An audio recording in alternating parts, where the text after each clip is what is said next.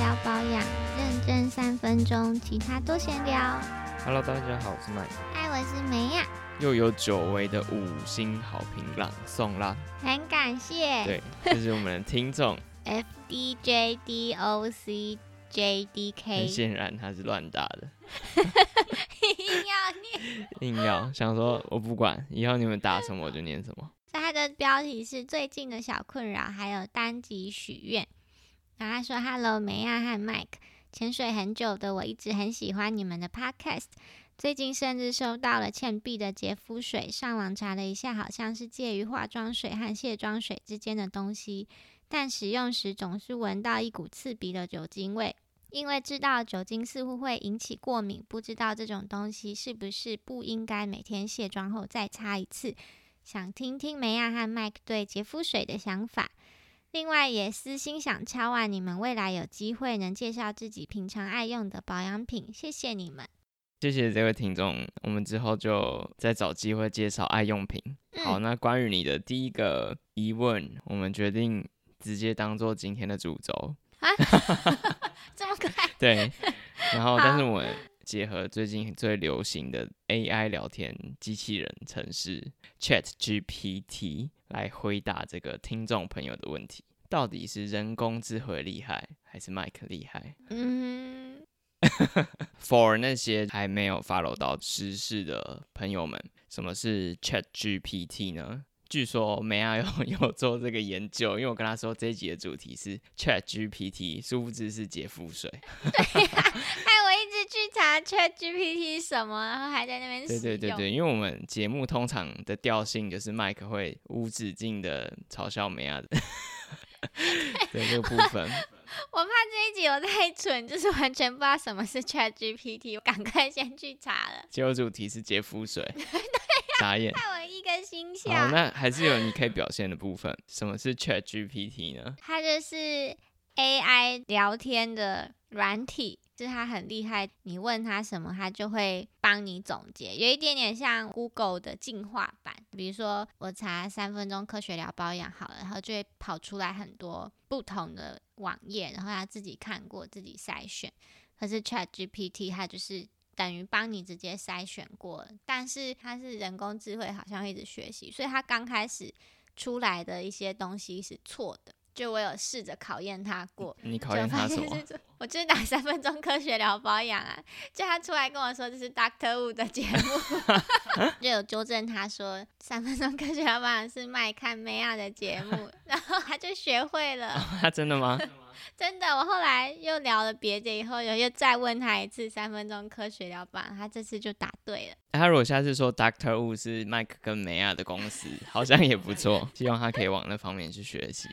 好，基本上就是这样了。那我的介绍的话，我就觉得他是比较进化版的 Siri，我是这样想。然后他比较厉害，他还可以写剧本啊，或者是写企划，还可以写程式。然后有一篇报道就是说，他通过了 Google 的初级工程师面试，然后年薪突破五百万，哇，比我们都高。那绝那是绝对的，还 但是也是有一定的局限，我们大家就可以来听听看。回到我们今天这个听众朋友的问题哦，我把这个问题先拆开来啊，就第一个问说什么是洁肤水？好，那 Chat GPT 的回答就是它是一种化妆水，通常用在面部清洁程序的第二步，旨在协助去除残留的污垢、油脂和化妆品残留物，同时平衡肌肤的 pH 值。这是他的回答。嗯，那 Maya 的想法是什么？差不多吧。嗯，算是蛮准确的。那就要来看看我的回答是什么了。我回答就是我首先会提到说，因为现在市面上的产品已经非常的多元化了，那有时候你很难单单的从它的名字来判断这个是一个什么样的产品。比如嗯说以今天的洁肤水来说。其实我有发现很多的产品，它虽然名字叫洁肤水，可是它比较像卸妆水。哦，对对对，所以会建议大家，你如果今天拿一个产品，然后你不是很确定它到底要怎么用，那有的很简单啊，就是洗面乳或者是洗头发的，那就很明确嘛。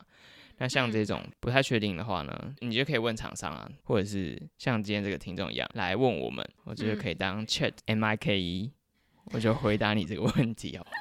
那假如你没有确认清楚就用了这个洁肤水，你先洗卸妆，然后洗脸，然后再用这洁肤水，但它如果其实是卸妆水的话，这就会产生一个问题了嘛？你就是卸了两次，那妹啊这样会造成什么样问题呢？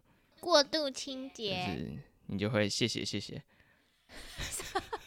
这个好笑，这个有中哎、我以为很无聊哎、好好笑哦，好智障。对，这是 Chat GPT 没有的，只有 Mike 才会有的笑话没错。没错，我其实有请 Chat GPT 帮我写一个笑话，那我等下就插在中间，让你们见识一下谁的笑话功力比较强。然后那对，没错，其实你卸两次就就是会造成过度清洁啦。倩碧的洁肤水是一个系列，具有些微清洁能力的化妆水。嗯，嗯嗯嗯，就是它的清洁能力会比卸妆水再低一点。那一般的化妆水是没有清洁能力的。那它怎么使用？好问题。好，它的使用方法其实倩碧也交代的很清楚，它就是洗完脸之后，再用洁肤水沾在那叫面片上面擦拭肌肤，要让你洗完脸之后再次彻底的清洁。这个产品它的设计前提就是假设你当下的清洁产品还有卸妆产品清洁能力不够好。嗯，，好，那这边就会牵扯到一个问题，就是以我的认知来说，我是觉得现在产品的技术来说，你用的产品可能都已经洗得干净了。所以呢，假如你现在已经觉得洗脸洗的还 OK，不会刺激，然后有干净的话，我就建议不要再加入这个洁肤水，多此一举，你就会怎样？谢谢谢谢。没错，就是会过度清洁。听不太懂妹啊在讲什么。啊，好了好了，所以真的要用这个洁肤水的人呢，就是真的怎么样都调不到清洁力够强的洗面乳或者是卸妆产品的人，再考虑加入这个步骤。嗯好，不过洁肤水倒是有一个就是懒人用法啦。假如你今天也懒得洗脸，或者你太赶了，直接用洁肤水来做简单的清洁，我觉得是 OK 的。以倩碧这个系列来说，它就是酒精的 base 嘛，一下子就会挥发掉，不会残留在脸上。假如是其他的洁肤水，它里面通常会有一些界面活性剂，那这种产品我就不建议直接擦在脸上，不去洗掉，因为很容易会有刺激过敏的问题。这个问题其实非常复杂、哦，那这个听众朋友因为有长期 follow 我们节目，非常的有概念。对，对对对，那他也提到说，哎，酒精好像有的人会过敏啊，会刺激，是不是不适合每天使用？嗯，对，的确哦，天碧这个系列它有酒精，而且很多支都有水杨酸，嗯做去角质的效果。所以呢，假如你是敏感肌，真的要特别注意，或者皮肤本来就比较干，受到刺激就泛红的人，真的要特别注意。假如你不是的话呢，我会建议你就可以先小范围的测试看看。我们说产品这种东西，就是真的是每个人都不一样，劳烦听众朋友们先做安全的测试。另外，我觉得这种产品可能比较适合夏天，夏天用酒精可能会觉得凉凉的，比较舒服。然后夏天皮脂分泌也比较多，需要更多的清洁。不然冬天我觉得用这种产品可能会非常干。对啊，对啊，好，那希望我们的这个回答有解答到你的疑惑。好，那希望你是投给麦克一票，不是投给 Chat GPT。我想听他的笑话。让我们见识一下，麦克是无法取代的。我说，请讲一个卸妆相关的笑话。Chat GPT 他是说，一位女孩卸妆时发现自己的眼睛还留着眼线，非常顽固的不肯卸下来。她尝试了各种方法，但都没有用。最后，她跟男友抱怨，这眼线太顽固了，我用了卸妆水、卸妆油还是卸不掉。你能帮我想想办法吗？男友想了一下，然后说：“那你不如问问眼线，它到底想要留在你的眼睛上多久呢？”结束，好，耶、麦克两票。我觉得我没有被取代，因为通常讲笑话是我要负责的。你是负责当笑话，对，我是负责当笑话。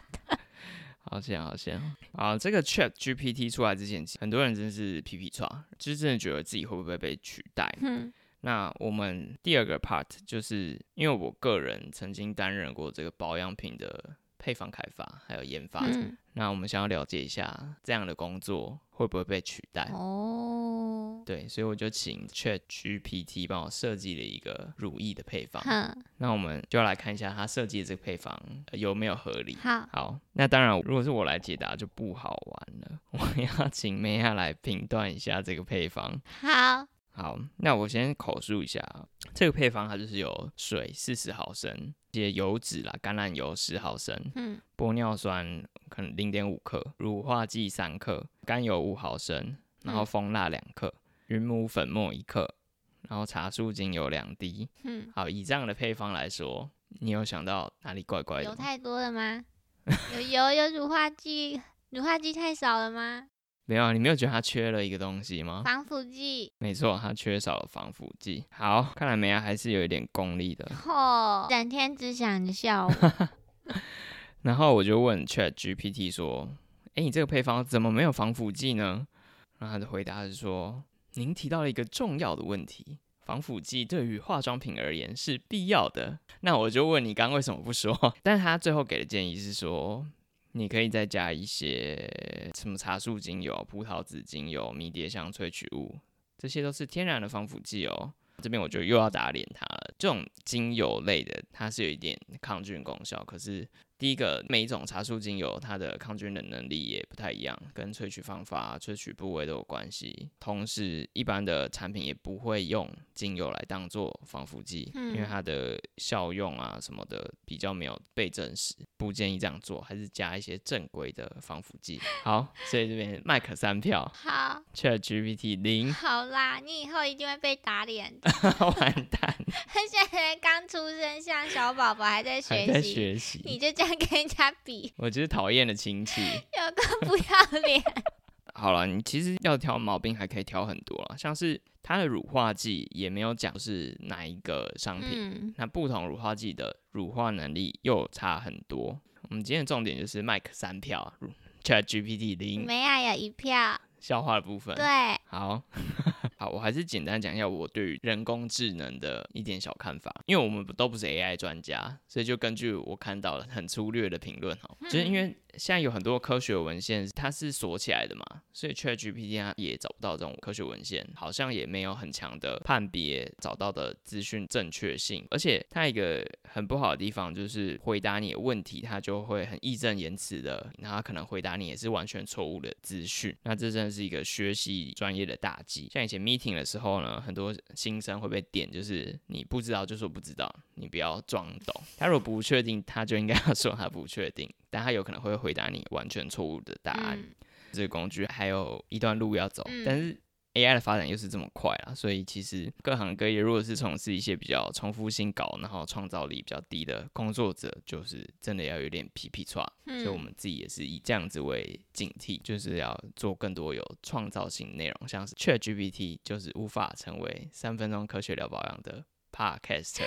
哎、我觉得我这一集好欠揍哦。对呀、没关系，我会试着帮你剪掉一些。那梅亚有什么想法呢？我觉得它是在收集资料的时候一个好的工具，都会帮你列出一二三四五。比如说我我问他有什么推荐的 podcast，他就会帮我列。然后我问他要怎么保养皮肤，他也帮我列了五个点。可是自己还是要再稍微判断一下他列的那些内容到底是不是正确。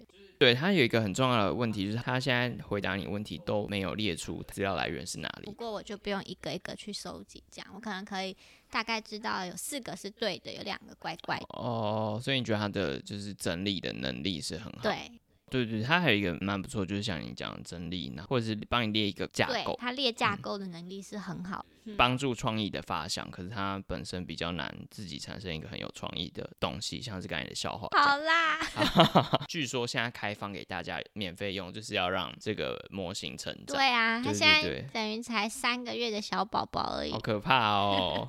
三个月就会讲话喽。糟糕，希望我们大家以后都不会被它取代，就是我们可以应用它，让我们的社会发展的更美好。嗯，好的，好的，以上就是我们今天的内容啦。希望有给大家一点薪资。我们现在要对那个 Chat GPT 讲话都要有礼貌一点。不然他会对报复。对我都很有礼貌，我说请、谢谢、对不起，哦好的。我是也有啦，我相信他不会听到我们这一集 podcast。今天这集就这样啦。那如果喜欢我们的节目的话，就欢迎去 IG、FB 各个 podcast 平台，还有 D Card 都按赞、订阅、追踪起来。嗯好，我们就下次见喽，谢谢，拜拜。拜拜。